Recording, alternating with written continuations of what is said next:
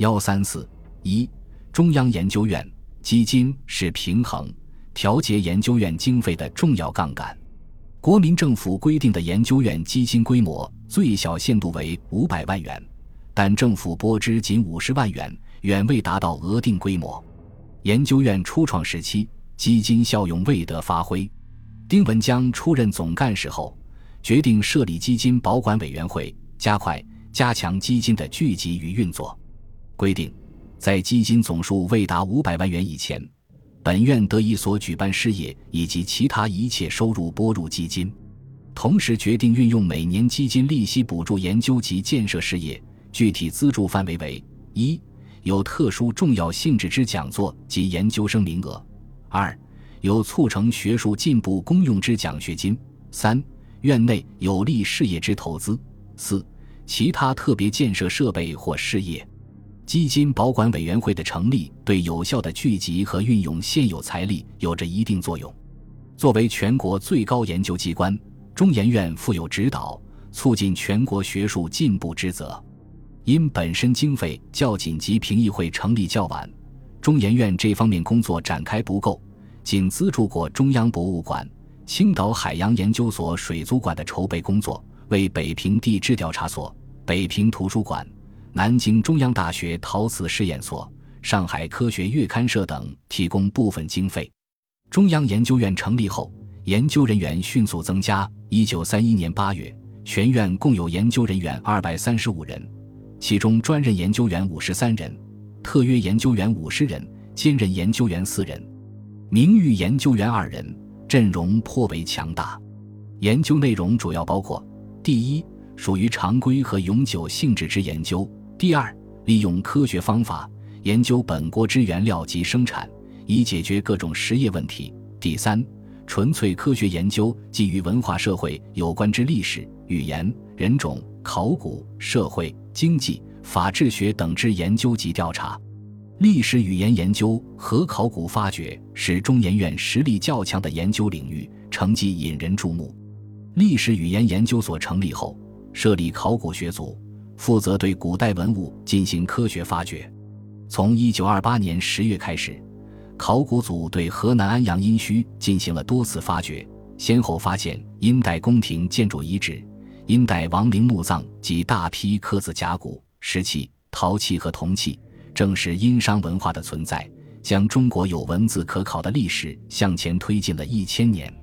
十余所的梁思永、李济等主持了殷墟的多次发掘。为殷墟发掘做出重大贡献。一九三零年，李济和梁思永又主持发掘山东龙山城子崖遗址，发现大批制作工艺高超的磨光黑陶，命名为黑陶文化。城子崖遗址是中国考古学者发现发掘的第一处新石器时代遗址，发掘成果编成中国第一部田野考古报告集《城子崖》，对中国考古学发展起了重大推动作用。历史研究方面，历史语言研究所研究员、辅仁大学校长陈元，历史语言研究所研究员、清华大学教授陈寅恪都出版了大量专著，对中古史及中西交流史进行深入研究。陈元的《中西回史日历》被誉为中西交通史的开山作。日本侵占东北后，历史语言研究所在傅斯年组织下编纂多卷本东北史。说明东北自古以来就是中国的领土。该所至抗战前夕，共出版各类专著十七种，研究所集刊七卷，收录论文一百八十三篇，史料丛书五种三十六册，出版量在中研院各研究所中独占鳌头。社会科学研究重点在经济学和社会学。一九三四年。原由中华教育文化基金董事会主办的北平社会调查所与该所合并，使该所研究质量及经济来源均有较大改善。社会科学研究所注重调查研究，展开多种社会经济及农村状况调查，保存了一批显示当时社会实况的有价值的数据，如该所出版的《北平生活费指数月报》。对北平地区的物价乃至经济变动做了详尽、准确的记录，其在保定和无锡展开的农村调查也取得显著成绩。地质学是近代中国基础最好的学科，一九一二年，即成立中国第一个近代化的科学研究机构——地质调查所。中研院地质所成立后，组织研究人员分赴各省进行实地考察研究，足迹遍及大江南北十数个省份，调查路线、勘测矿产、研究地形地貌，对江西庐山、南岭西段及宁镇山脉的考察尤为详尽。在庐山脚下的江西星子县设立白石陈列馆。展示该所发现的第四纪冰川遗迹，在实地考察基础上，该所注重加强地质理论的研究。李四光强调，本所的研究工作应特别注重讨论地质学上之重要理论，解决地质学上之专门问题，而不以获得及鉴别资料为满足。李四光本人身体力行，对地壳运动进行了深入研究。提出地球自转速度的变化是产生地壳运动的主因，在地质学界产生较大影响。一九三六年，他完成《中国地质学》一书，这是中国人自己撰著的第一部地质学专著。天文、气象研究分别由天文、气象研究所主持。天文所主要进行观察、研究、编立三项工作。该所利用新建的紫金山天文台。通过新式天文仪器观测日相、星云，每年定期编制《国民历及国历摘要》，并进行改良历法的研究。气象所由竺可桢任所长，聘有胡焕庸、涂长望等著名气象学家，主要进行地面和高空测候、太阳热力与微尘量、历代及当代气候灾害的调查研究等。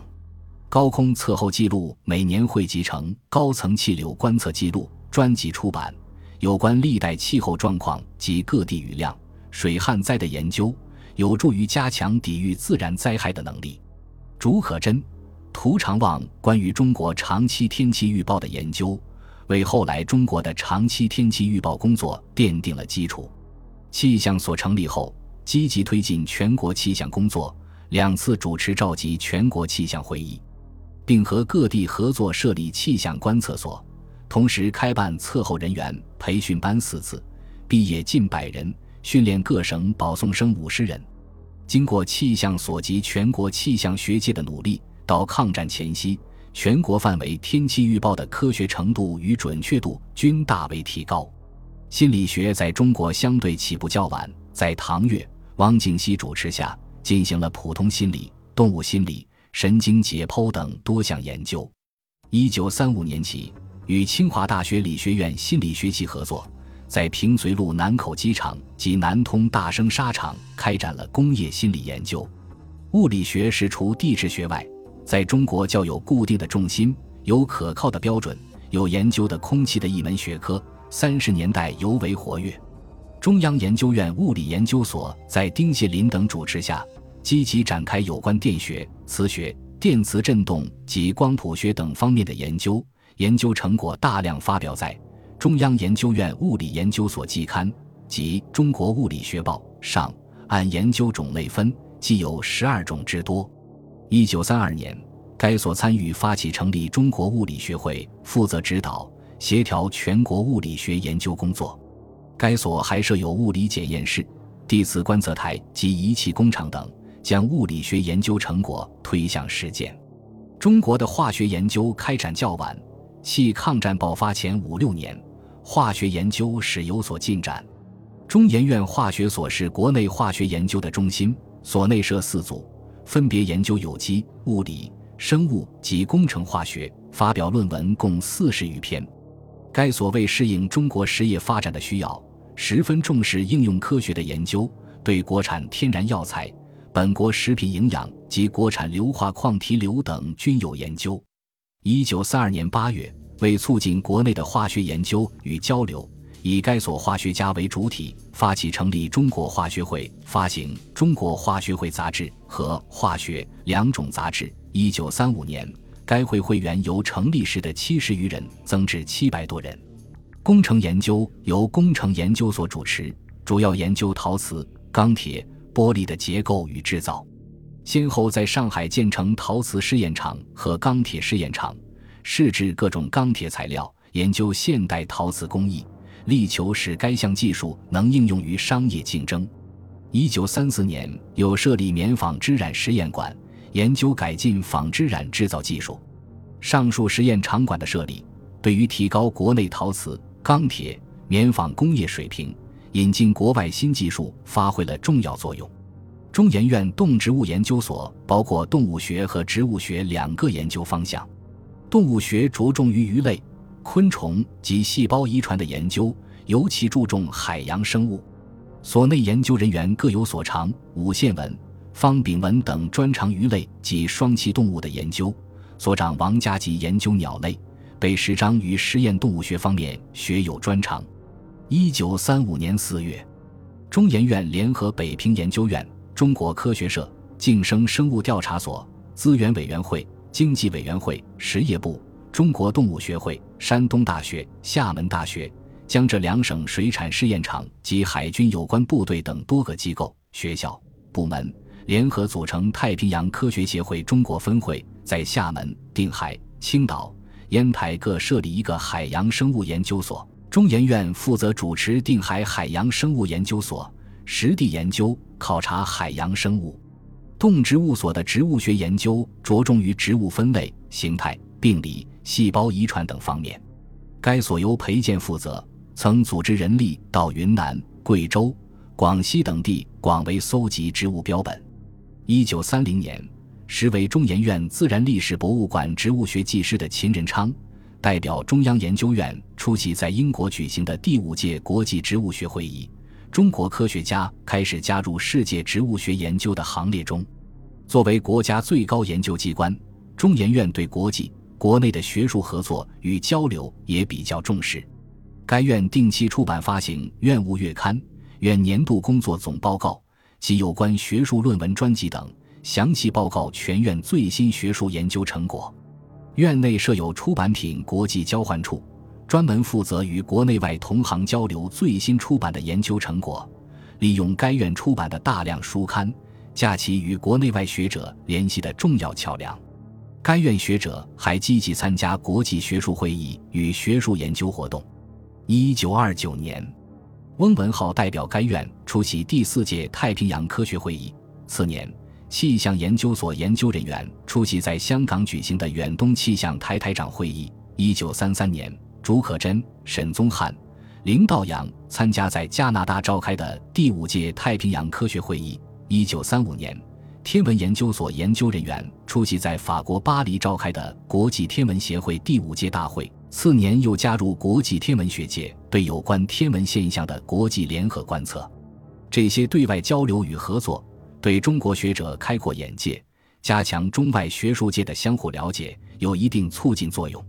由于作为中央研究院之学术领袖的蔡元培的开明领导，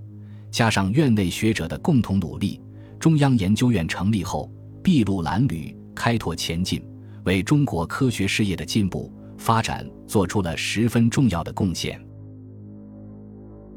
本集播放完毕，感谢您的收听，喜欢请订阅加关注，主页有更多精彩内容。